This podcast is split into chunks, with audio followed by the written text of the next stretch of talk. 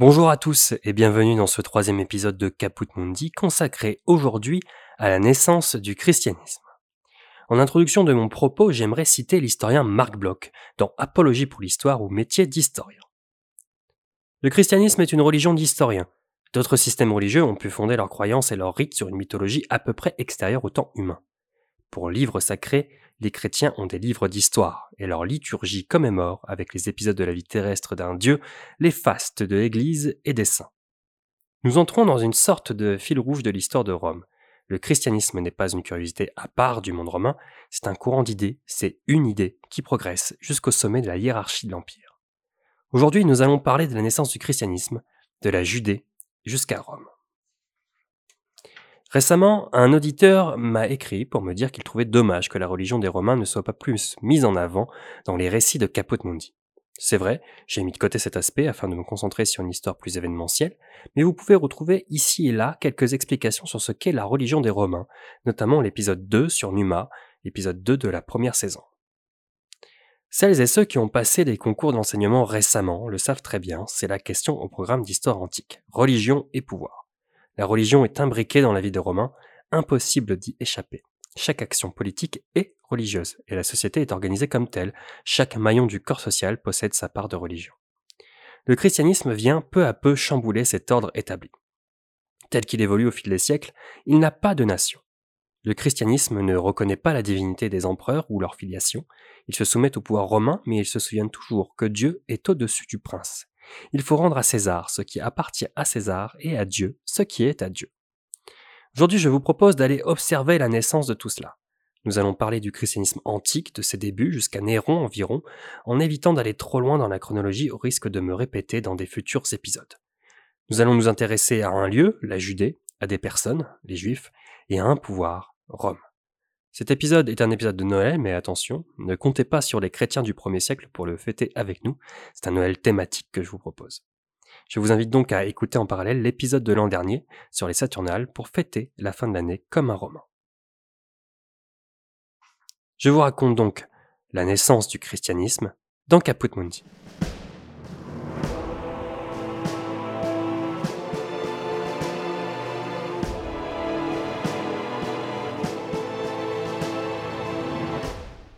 Revenons un peu en arrière. C'est en 63 avant notre ère que Pompée le Grand arrive en Judée, où il tient le siège de Jérusalem. Le but de Pompée n'était pas la conquête de la Judée, il était en Orient pour combattre Mithridate VI, roi du Pont. Rome a d'ailleurs toujours soutenu l'indépendance juive par rapport à l'autorité locale qu'était l'Empire séleucide. Mais c'est sa volonté de mettre fin à une guerre interne qui conduit Pompée le Grand jusqu'aux portes de Jérusalem. Le siège débouche sur l'épisode célèbre de Pompée entrant dans le Saint des Saints, violant ainsi une coutume juive, ce qui entache les relations entre les deux peuples. Déjà, la particularité du judaïsme est remarquée par rapport aux autres cultes antiques. Un Dieu unique.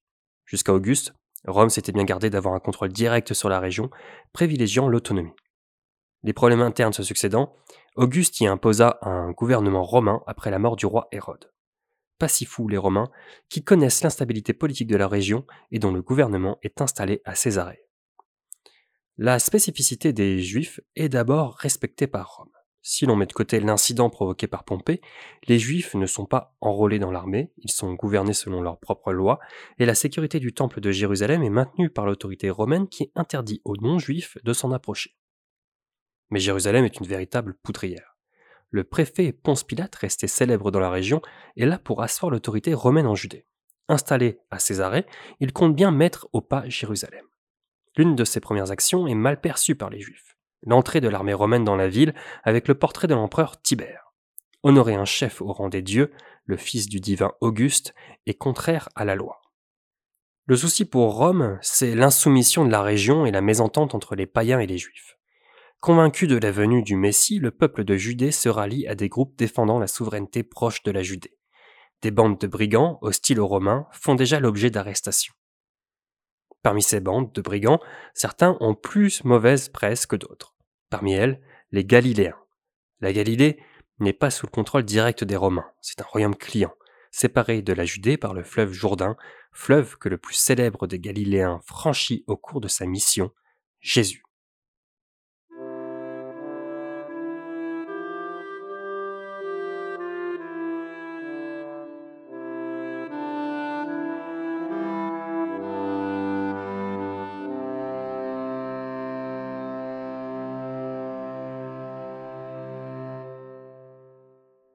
Attention, Jésus n'est pas un brigand, il met même en garde ses disciples. Et voilà qu'un de ceux qui étaient avec Jésus, mettant la main sur son glaive, le tira et, frappant le serviteur du grand prêtre, lui emporta l'enraille. Alors Jésus lui dit, Remets ton glaive à sa place, car tous ceux qui prennent le glaive périront par le glaive. Matthieu 22. Mais que savons-nous de Jésus? Rangez vos livres de mythologie, nous allons parler ici du Jésus historique. Tant que Jésus n'a pas commencé sa vie publique, nous ne savons rien de lui. Toutes les hypothèses avancées par les évangiles ne sont pas vérifiables, évidemment, car relevant du domaine de la croyance. Même l'histoire du recensement de la Terre est difficile à établir. La source principale de notre quête, ce sont les évangiles, certes écrits dans la seconde moitié du premier siècle, mais contenant les récits des apôtres et des disciples des apôtres.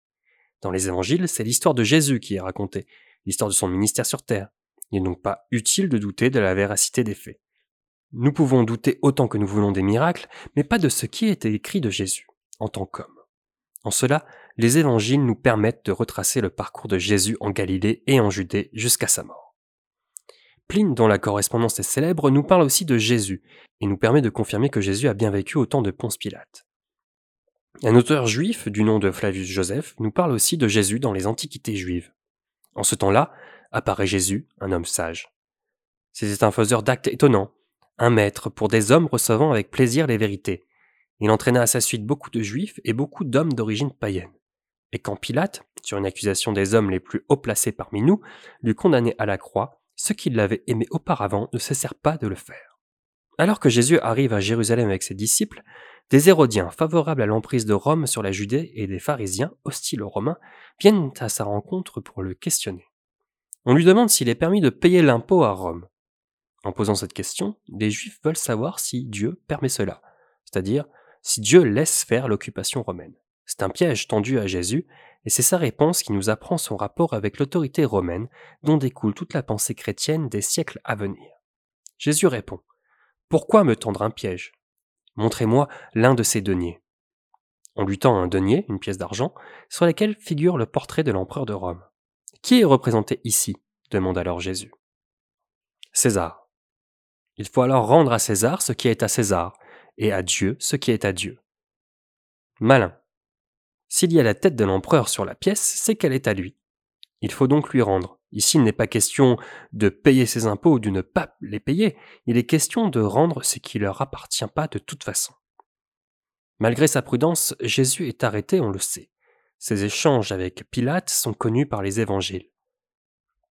Des échanges sous forme de procès où Jésus ne se défend pas plus que de raison. C'est une critique que fait Cels, un polémiste du IIe siècle qui a écrit un traité contre les chrétiens que nous connaissons par fragments grâce à la réponse de l'auteur chrétien Origène. Dans son traité, Cels semble maîtriser l'histoire des Juifs et leurs coutumes, et il les respecte volontiers.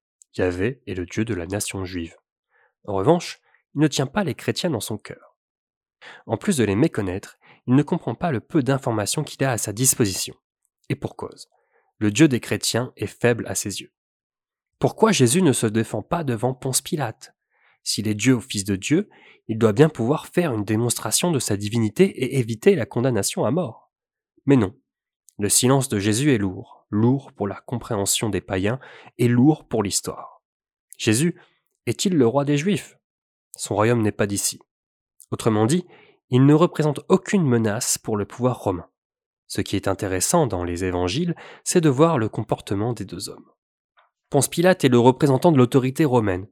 Or, l'autorité romaine n'a rien à voir avec l'arrestation de Jésus, ce dernier est arrêté par les Juifs. Le Sanhédrin, l'assemblée des Juifs, a condamné à mort Jésus.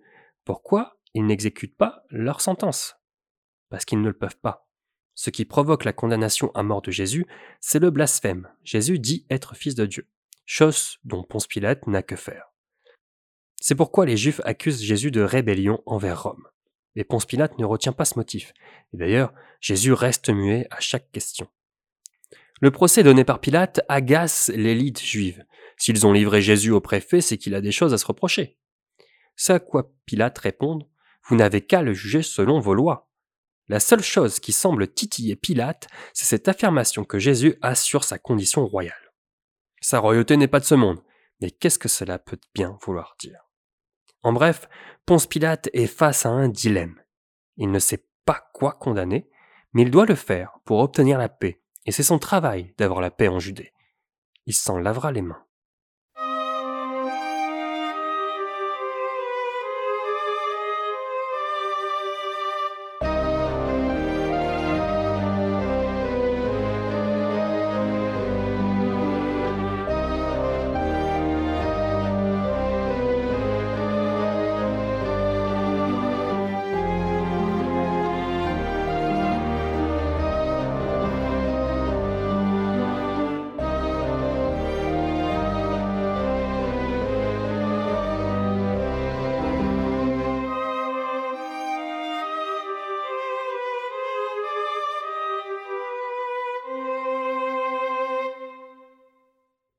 Pilate abonde dans le sens des Sanhédrins. Jésus sera condamné à mort et crucifié au même rang que les fauteurs de troubles et les brigands. Raillé par les Romains, il porte son nom, roi des Juifs, une couronne d'épines et sa croix. Jésus meurt sur la croix au début des années 30, sans que nous puissions déterminer la date avec précision. 7 avril 30 ou le 3 avril 33 d'après les hypothèses actuelles. Pour en savoir plus, je vous invite à lire ou à consulter l'œuvre monumentale de John Mayer, Un certain juif, Jésus, qui travaille sur ce fameux Jésus historique. Nos enquêtes ne font que reconstituer la personne qu'a pu être Jésus et son contexte historique. Maintenant que Jésus n'est plus de ce monde, parlons un peu de ce qui lui succède. Posons-nous une question. Jésus est mort, mais est-ce qu'une nouvelle religion est née? Pour le moment, non. Nous sommes en 30-33 de notre ère, et il n'y a pas de séparation entre les apôtres et la religion juive. D'ailleurs, le terme de chrétien n'est pas une évidence. On commence à entendre parler de christiani à la fin des années 30. Ce terme sert à désigner les serviteurs du Christ. C'est une philosophie, une doctrine et une morale de vie. Cependant, la scission n'a pas encore commencé et le terme de chrétien n'est ni une évidence ni un mot qui permet de distinguer les deux groupes. À Rome, où les chrétiens arrivent dans les années 40, on ne fait guère de différence entre un juif et un chrétien. Pour désigner un serviteur du Christ, on vous comprendra tout aussi bien si vous dites juif, gesséen ou nazoréen. Nous pouvons commencer à faire une différence entre les juifs et les chrétiens qu'à partir du deuxième siècle. Ce sont donc les douze, les apôtres, qui portent le flambeau, notamment Pierre, Paul et Jacques. En 50 est tenue l'Assemblée de Jérusalem, aussi connue sous le nom de Concile des apôtres. Cette assemblée acte la possibilité pour les païens d'intégrer la communauté.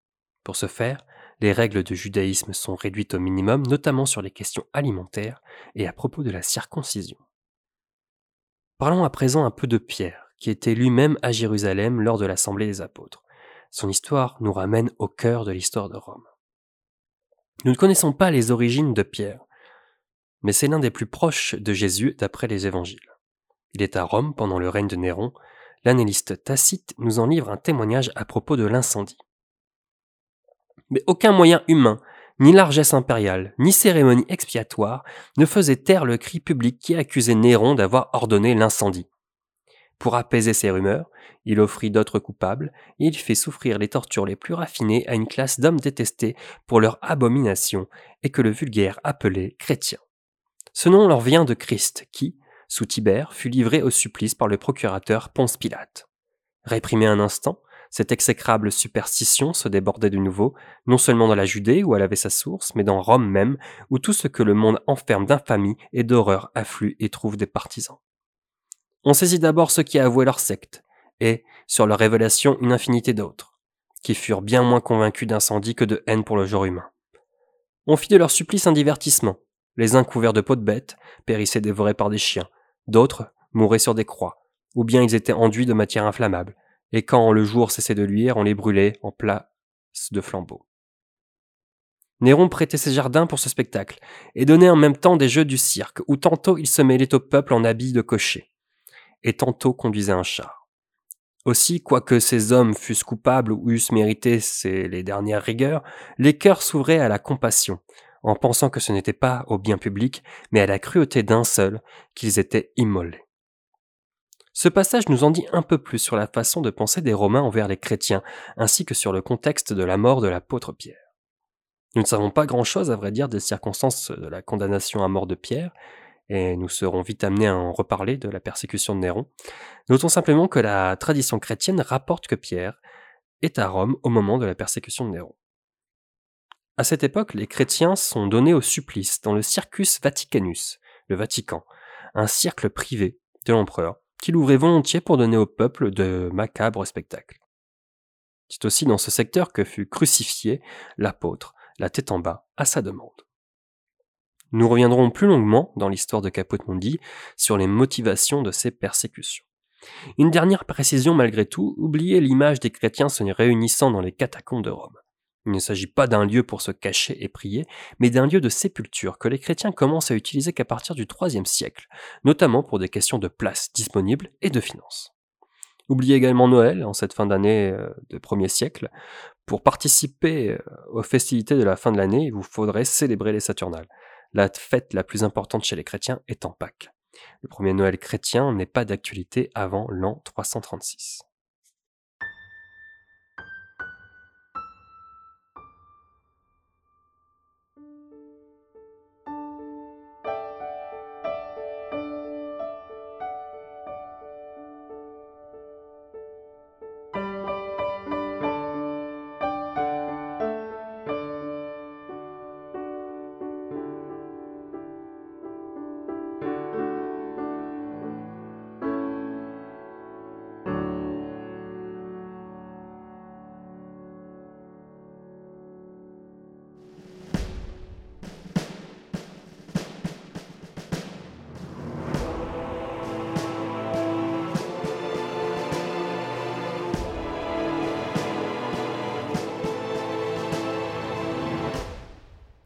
Dans l'épisode précédent, je vous parlais de l'âge d'or augustéen. C'est l'un des thèmes qui a été repris par les chrétiens pour parler du règne de l'empereur, une vision tardive mettant en relation la Pax Romana et la naissance du christianisme.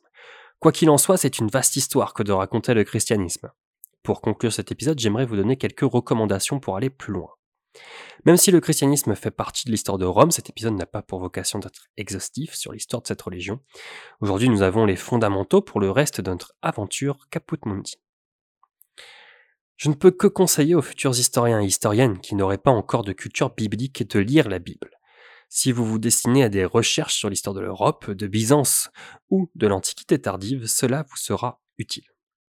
La Bible est composée de plusieurs livres et est divisée en deux grandes parties, l'Ancien Testament et le Nouveau Testament, grossièrement. Ces textes ont d'abord été écrits en hébreu pour l'Ancien Testament et en grec pour le Nouveau Testament. L'Ancien Testament est aussi connu en grec sous le nom de la Septante. L'Ancien Testament est composé du Pentateuque, Genèse, Exode, Lévitique, Nombre et Deutéronome, de livres historiques, poétiques et du livre, des livres des prophètes. Ces textes sont communs aux deux religions que sont le judaïsme et le christianisme. D'ailleurs, l'appellation Ancien Testament est purement chrétienne. Le terme testament vient du latin testamonium, étant une traduction du terme diatheke, que l'on peut traduire par pacte ou alliance, ici, entre Dieu et les hommes. Le Nouveau Testament est quant à lui composé des évangiles, les évangiles dits synoptiques, Matthieu, Marc et Luc, et l'évangile selon Saint Jean. Nous avons à la suite des évangiles les lettres pauliniennes, les lettres générales et le livre de l'Apocalypse. Alors, par où commencer? Si vous n'avez vraiment aucune connaissance biblique, vous pouvez commencer par la Genèse pour l'Ancien Testament, et par un évangile, celui de Matthieu par exemple, et poursuivre votre parcours en fonction de vos envies et de vos centres d'intérêt historiques. Pour écrire cet épisode, je me suis appuyé sur une large bibliographie, celle que j'utilisais pour mes recherches en christianisme antique à l'université. Je peux citer l'ouvrage de la Pléiade, Premiers écrits chrétiens. Également la réponse de Jean-Marie Salamito, professeur de christianisme antique à Sorbonne Université vers Michel Onfray, Monsieur Onfray au pays des mythes, dans lesquels vous apprendrez en quelques pages seulement à connaître le Jésus historique. La Bible, bien sûr, il y a diverses traductions, il y a tous les prix. La plus accessible semble tout de même être celle de la Société biblique de Genève, des mots simples et un prix bas. Elle ne suffira pas si vous entamez des études dans ce domaine, mais elle est très pratique. J'ai déjà cité John Mayer, mais on peut aussi citer Histoire du christianisme, des origines à 250, dirigé par Marc Vénard, Simon-Claude Milmouni et Pierre Maraval dans le Christianisme des origines à Constantin, Christiane Saulnier, La persécution des chrétiens et la théologie du pouvoir à Rome, 1er 4e siècle, dans la Revue des sciences religieuses, et bien d'autres que vous retrouverez en bibliographie. C'est déjà la fin de cet épisode, à la fois canonique et spécial Noël. J'espère qu'il vous aura plu. Désolé pour la qualité du son, j'ai changé d'endroit pour enregistrer, donc c'est encore approximatif. N'hésitez pas pour soutenir le podcast à le partager, à me laisser un commentaire et à le noter sur votre plateforme d'écoute préférée. On se retrouve en janvier pour un épisode sur le règne de l'empereur Tibère. En attendant, je vous souhaite de très bonnes fêtes de fin d'année et à bientôt dans Caput Mundi.